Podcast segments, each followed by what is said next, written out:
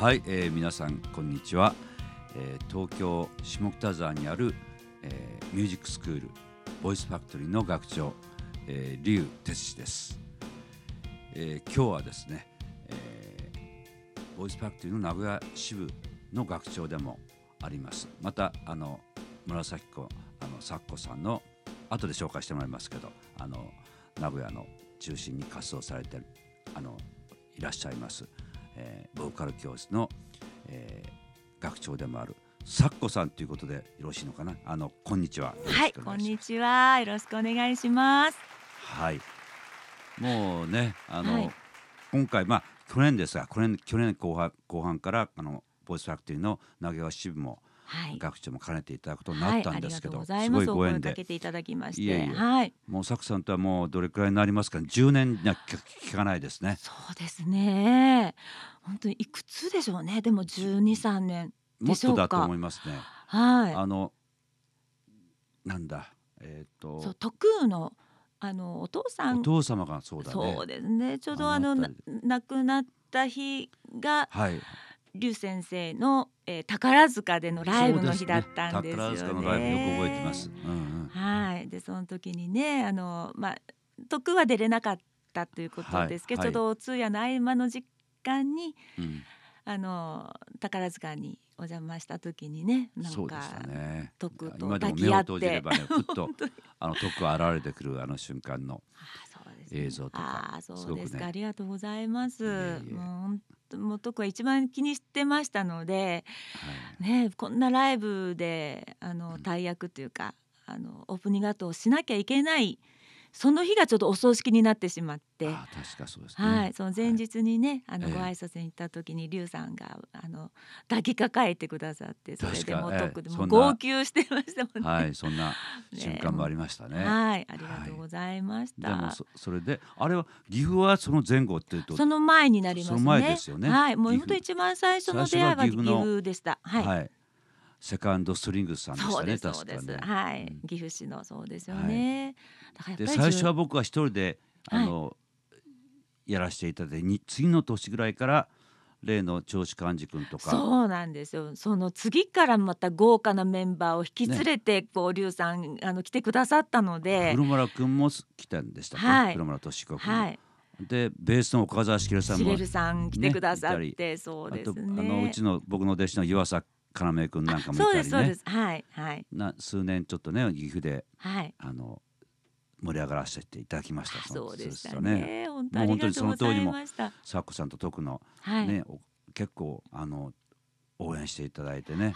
いえありがとうございました。もうそういった機会をね作らせていただいて、うん、私たちももういや私たちいいのかなってドキドキしながらでもねとても光栄で。いえいえいえ。はい、もうでもそれがすべての始まりですけど。でねしばらくちょっと最近あの数年間ちょっとブランクじゃないけどでもそうですね、ま、ちょっと空いた時期があって、はい、はい、で去年またあのえ劉先生がねあの、うん、さっこさんなんか面白いことやってるねって言ってね、うん、あの声かけてくださって、はい、でそれでも東京でもさせていただくことになったのでそうですね。私としてはえいいのかないいのかなって思いながらあの来てますが本当ねありがとうございます。とんでもないです。なんか、はい、なんかありますよね、こう人間の引き寄せっていうかなんかねこう、うん、何かを画策するとかそうじゃなくて自然にこうあの、ね、大事な人とはつながっていくしね、はい、あの僕はあのちょっとまあ今回の佐子さんとのつながりもですけど僕の大学時代の親友がいるんですけど、はい、その彼なんかね、えー、まあ大学卒業してしばらくやっぱりこう彼は就職して僕は音楽の方に行ってるわけだから、あのしばらくこう会ってない時期があったんですけど、はい、ある時えーと、六本木とあと赤坂だったかな。それそれも時間何年か空けて横断歩道でばったりこう会うわけです。えー、お久しぶりとか言ってね。でまあ元気でね。うん、でそれでまあでまたちょっと付き合ったりするんだけどまたまあちょっとお互いに忙しい、ね、彼は彼であのバリバリサラリーマンで頑張ってる時期だったまたブランクがあったんだけどまた数年後にまた横断歩道でばったり会って。でそれでもさすがにお互いに俺たちちょっともうあの あのかなり深いなんかね縁中かな絆があるような気がするよねみたいに男同士なんですけどね。でそうそういう中で気が付いたらもうやっぱりもうある程度あの彼ももう、えー、定年退職されてまた新たななんか会社を立ち上げてる頑張ってるんですけども数年彼とももう10年ぐらい以上前からあのもうずっと離れないでずっとやっぱりねそうですお付き合いがあるっていう。音楽とはまた関係ない方なんですね。そうですね。でも音楽が好きですよ。彼彼も音楽大好きでね。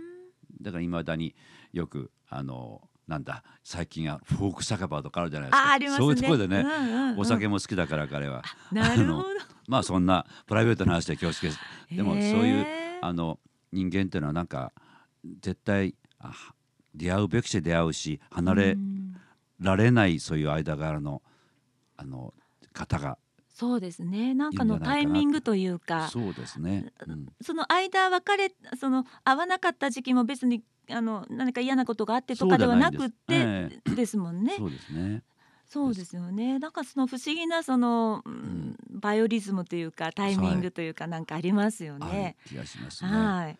だからまあ去年の後半からですまあ今年新たに令和2年、あの始まりましたけどね、はい、なんかこうワクワクドキドキというか何何をこれから始まっていくんだろうみたいなねあそうです、ね、思いがありますね。なので、ね。ええ、うん、なんかこう一緒に何かを始めればきっと何かがこう動き出すんじゃないかなっていうそうですね。想像はつかないですけども、えー、でも何か大きなことが動くようなようなね、ね、はい。そう思えること自体がもう素敵素敵かなと素敵ですよね、ね、そうですね。でも私やっぱりあの龍さんとまたあのこのねポッドキャストの海地君ですね。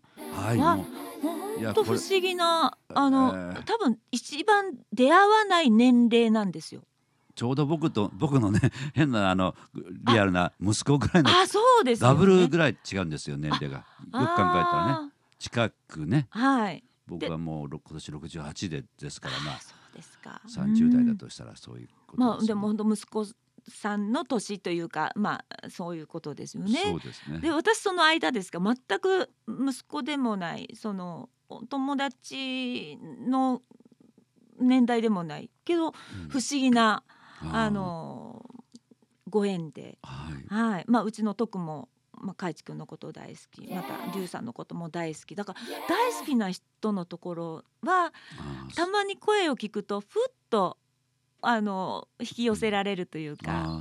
ね、なんか不思議なその引き寄せがありますよね。そんな気があのしております。だからまあこれからまだ本当始まったばっかですけどね、なんか楽しみにそうですね。すごくしておりますはい。あのサクさんのおかげで。あ、ありがとうございます。はい。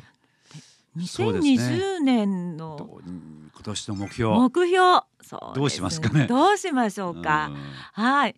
私はですね、今あのカタカナとかその古代の、はい、えー、文字がとてもちょっと興味があって、はい、あの興味があったわけではないんですけどここね何ヶ月か前からその情報ばっかり入ってくるんですね。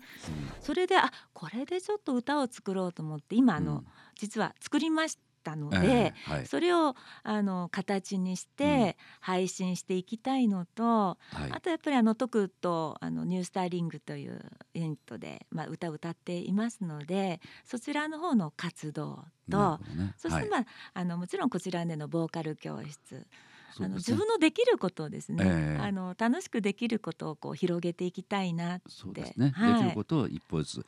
であの具体的にもう今3月27日でしたっけ？はい。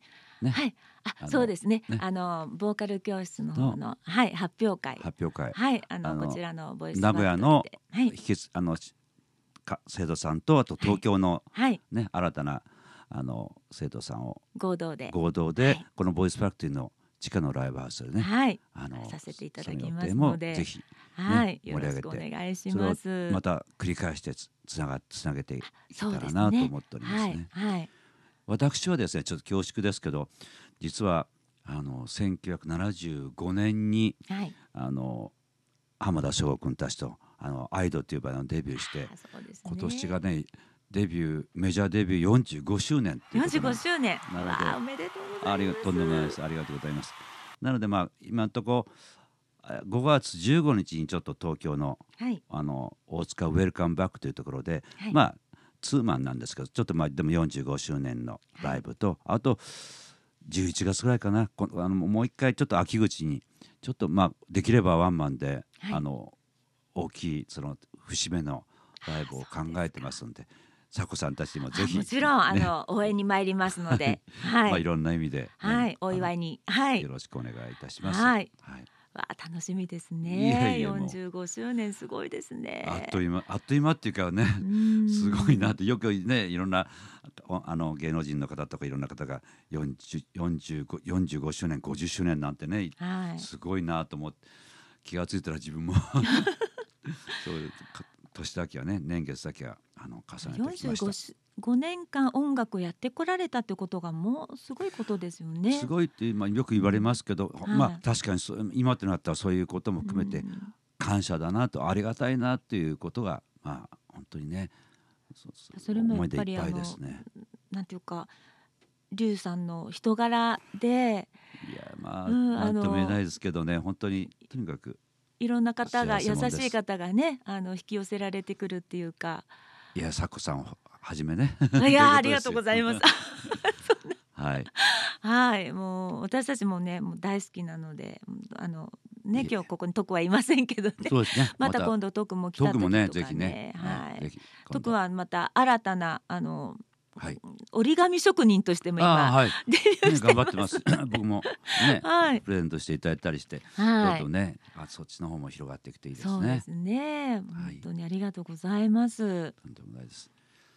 まあどうでしょう。まあ今年はとにかくそういうお互いにねはいあのここにもですけどボイスファクティとしてもはい一緒になんかなんか今年私そういえばワンチームっていう言葉が大好きで、はいあのワンチームでいたいなっあの はい、念頭に書いたんですけども、ある意味この、えーボイスファクトリー通信にしてそのはい劉学長とまたねあのプロデュースとしても海地君とかねそうですね。本当にかい、はいあのご紹介いただいてありがとうございます。ええ海地君ねもう嬉しかったです。はい、なんかあの本当に自分たちが大好きな人たちと一緒にすあのこう一緒に盛り上がれたらいいなっていうのがあって、ねはい私も同じ気持ちなんではい、ぜひ今後ともよろしくよろしくおい願いします。ありがとうございます。はい。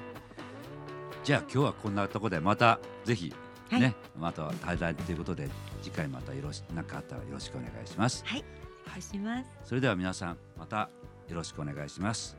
ボイスファクティーから劉哲司でやわらぎ紫こことさっこでした。ありがとうございました。